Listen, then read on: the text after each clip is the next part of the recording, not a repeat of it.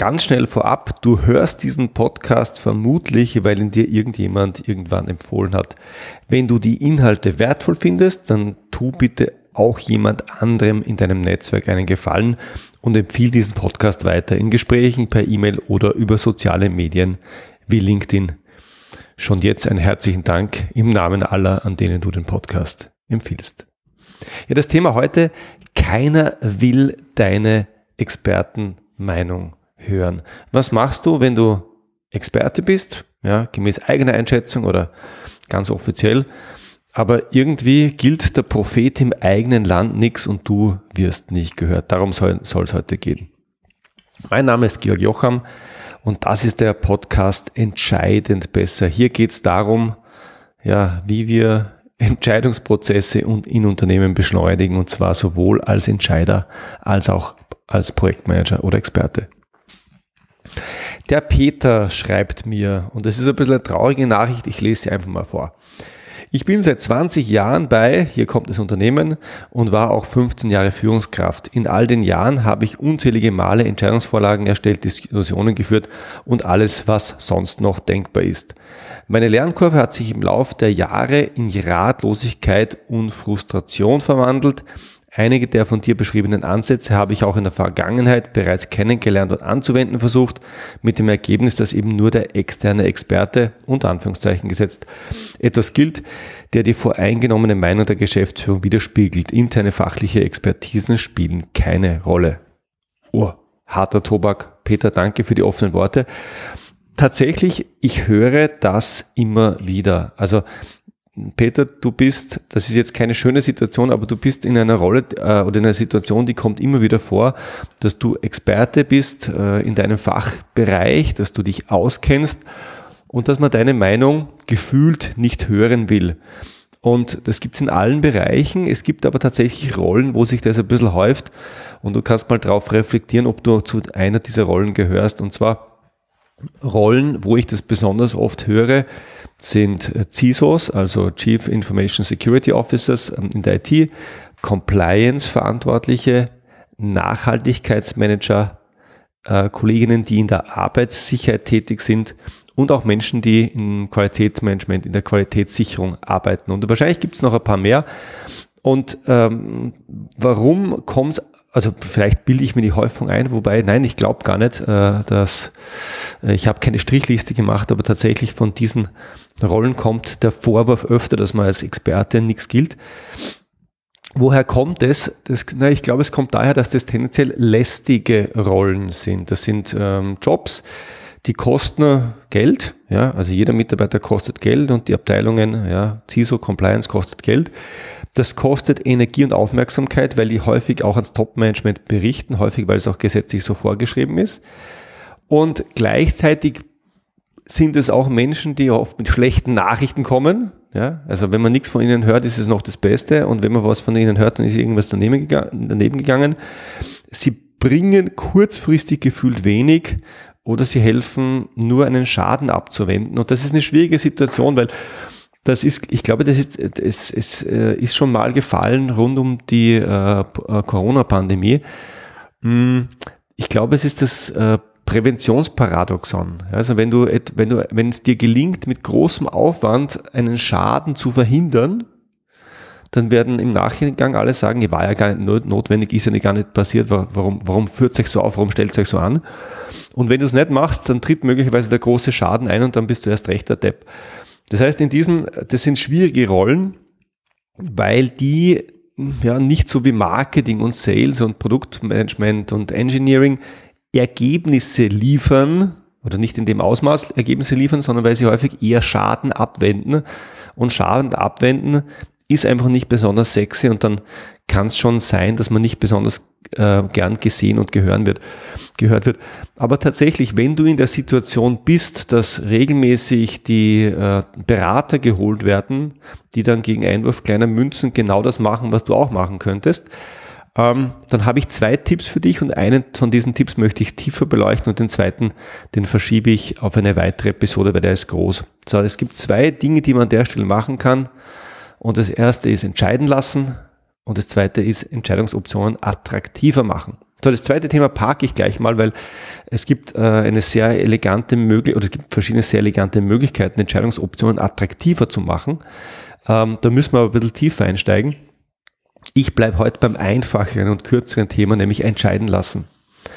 Und ähm, meine Wahrnehmung gerade in diesen Rollen oder in, bei Menschen, die sehr tief in Expertenmaterie drin sind und, und, und auch ihre Identität aus dieser Expertenmaterie ziehen, die leben häufig in einer Welt, dass sie sagen, dass nicht das sind die Alternativen, sondern so muss es sein. Wir müssen. Also du hast eine Idee, es gibt, äh, es gibt ein Problem, dafür gibt es eine Lösung und du hast eine Idee, wie das Problem gelöst werden muss. Warum? Weil du die Erfahrung hast, weil du die Expertise hast, weil du sagst, das ist der einzige Weg, alle anderen Wege sind schlechter, darüber müssen wir gar nicht nachdenken. Und an der Stelle bitte, bitte, bitte Vorsicht. Du glaubst vielleicht, wir müssen und du glaubst vielleicht, deine Kollegen müssen und du glaubst vielleicht, deine Geschäftsführung muss, aber, und das ist jetzt, jetzt vielleicht ein bisschen ähm, mein Chef, mein Mindset-Hammer, äh, das stimmt nicht.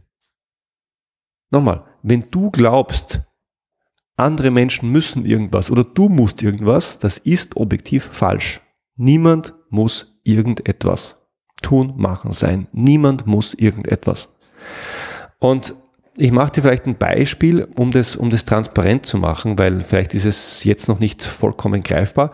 Du kannst dich erinnern, vor ein paar Jahren äh, wurde aufgrund eines EU-Gesetzes die DSGVO eingeführt. Das ist die Datenschutzgrundverordnung. Und die DSGVO reglementiert, wie wir mit Daten umgehen. Das heißt, wenn wir beispielsweise Kundendaten kriegen, wie lange halt behalten wir die, welche Einverständniserklärungen brauchen wir dafür und wann löschen wir die wieder und was ist der Prozess dahinter und wer ist verantwortlich.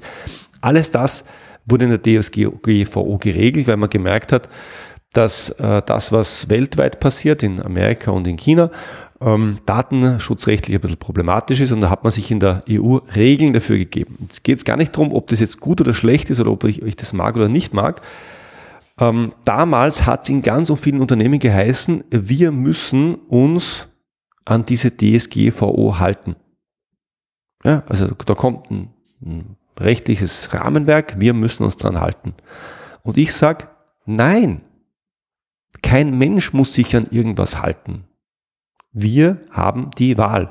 Und ähm, das ist auch ganz objektiv richtig, weil in Bezug auf die DSGVO gab es wahrscheinlich wenig Konzerne, die die DSGVO ignoriert haben, aber es gab einige Mittelständler, die gesagt haben, uns ist es wurscht, wir schauen, was passiert, wir machen das nicht. Und ich kenne heute noch einige Unternehmen, die in Bezug auf das Thema Datenschutzgrundverordnung einfach so tun, als hätte es das Thema nie gegeben. So, liebe Staatsanwaltschaft, bitte ruft mich nicht an, ich pet's nicht. Aber tatsächlich, ähm, unabhängig davon, wie die Strafen sind, unabhängig davon, wie die exekutiert werden und was die Konsequenzen sind, es gab sogar in dieser Situation der Einführung eines neuen Gesetzes die Option zu sagen, wir halten uns nicht an dieses Gesetz. Und jetzt gibt es Leute, die sagen, das ist ja unerhört und man muss doch. Und ich sage, nein, man muss gar nicht. Es gibt zum Beispiel Gesetze, die verbieten es, andere Menschen zu ermorden. Es gibt Gesetze, die verbieten es, andere Menschen auszurauben. Gibt es Menschen, die sagen, ich entscheide mich anders? Ja, man nennt die üblicherweise Verbrecher. Äh, ist es was, was ich empfehle? Nein. Ist es eine Option? Ja, klar ist es eine Option. Und viele Experten, vor allem wenn sie mit dieser Expertise ihre Identität verbinden, vergessen das oder, oder haben es nie richtig wahrgenommen. Ähm, es gibt Alternativen. Und ein sicherer Weg, wie du dich als Experte bei der Geschäftsführung ins Abseits schießt, ist, wenn du dort antrittst und sagst, sehr geehrte Damen und Herren, wir müssen. Also ich bin auch Geschäftsführer. Wenn du das bei mir machst, dann drehe ich mich weg, mir wird schlecht. Weil ich muss gar nichts. Ich darf entscheiden, ich bin in der Rolle des Entscheiders und ich darf dann auch mit den Konsequenzen leben. Das heißt, wenn du mir sagst, ich muss, dann, dann, dann schrillen bei mir alle Alarmglocken. Also bei Menschen, die einen gewissen Freiheitsdrang und einen gewissen Gestaltungswillen haben, die wollen das dann hören. Und deswegen mein, alle, mein Rat an alle, die glauben, man muss. Wir müssen, unsere Geschäftsführung muss. Keiner muss irgendetwas. Und ein ganz häufiger Grund, warum deine Expertise möglicherweise nicht so wahrgenommen wird, wie sie wahrgenommen werden soll und warum deine Meinung nicht so viel Gewicht hat, wie sie haben sollte, ist, weil du vielleicht nicht eine Meinung, sondern ein Glaubensbekenntnis vor dir herträgst und allen erzählst, was sie tun müssen und was sie nicht tun sollen. Und ganz ehrlich, das mag keiner. Ja, dieses missionarische, ähm, damit kann, können wenige Menschen was anfangen. Deswegen, wenn du willst, dass deine Expertise etwas gilt, ja, dann sag nicht, wir müssen, sondern sag, was sind die Alternativen zum Thema Datensicherheit, zum Thema Arbeitnehmerschutz, zum Thema Qualitätsmanagement, zum Thema Compliance. Es gibt die Möglichkeit A, es gibt die Möglichkeit B, es gibt die Möglichkeit C und es gibt noch 100 andere. Und mein Vorschlag ist tatsächlich, biet verschiedene Alternativen an und lass die Leute entscheiden. Und du wirst merken, es passiert was Magisches, wenn du die Leute nicht dazu zwingst, deiner Meinung und deiner Überzeugung zu folgen, dann machen die häufig das Unerhörte und hören dir zu. Und mit das Spannendste ist, wenn du den Leuten sagst, du musst, ich sage jetzt einmal einfach, ich sage es einmal, einmal dahin, du musst Option B, dann kriegst du Widerstand. Wenn du aber sagst, man kann A machen, man kann B machen, man kann C machen, meine Empfehlung, ja, die Empfehlung meiner Abteilung ist Option B, dann lässt du den anderen entscheiden und plötzlich verschwindet der Widerstand. Das heißt, oft kommt der Widerstand aus dem Nicht-Entscheiden lassen. Und vielleicht noch zum Abschluss was ganz Wichtiges. Heißt das, dass du dich ab sofort verbiegen sollst und dass du Rückgrat äh, durch die Gegend laufen sollst und allen ja, äh, nachplappern sollst. Nein, du sollst dich nicht verbiegen. Es ist überhaupt nicht notwendig, dich zu verbiegen. Du sollst auch nicht mehr deine Meinung nicht sagen. Das ist meine vielfache Verneinung. Du sollst euch ruhig auch in Zukunft deine Meinung sagen. Aber beim dich nicht verbiegen und beim deine Meinung sagen. Vergiss nicht drauf, dass es Alternativen zu deiner Meinung gibt. Es gibt Alternativen, alternative Wege, die man gehen kann. Es gibt Optionen, die haben Vor- und Nachteile, die haben, die haben Konsequenzen. Mach die transparent und dann gib die Empfehlung ab, die du für die fachlich oder für das Unternehmen oder für wen auch immer beste hältst. Und du wirst merken, sehr, sehr, sehr viel Widerstand verschwindet. So, ich weiß jetzt nicht, ob ich äh, dich damit anspreche und ob das ein Thema ist, das du kennst.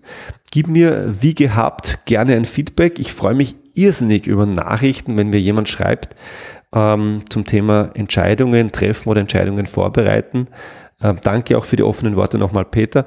Wenn du eine Frage hast, die, die du hier im Podcast behandelt und beantwortet haben möchtest, ja, dann schreib mir. Schreib mir via E-Mail oder schreib mir via LinkedIn eine Direktnachricht.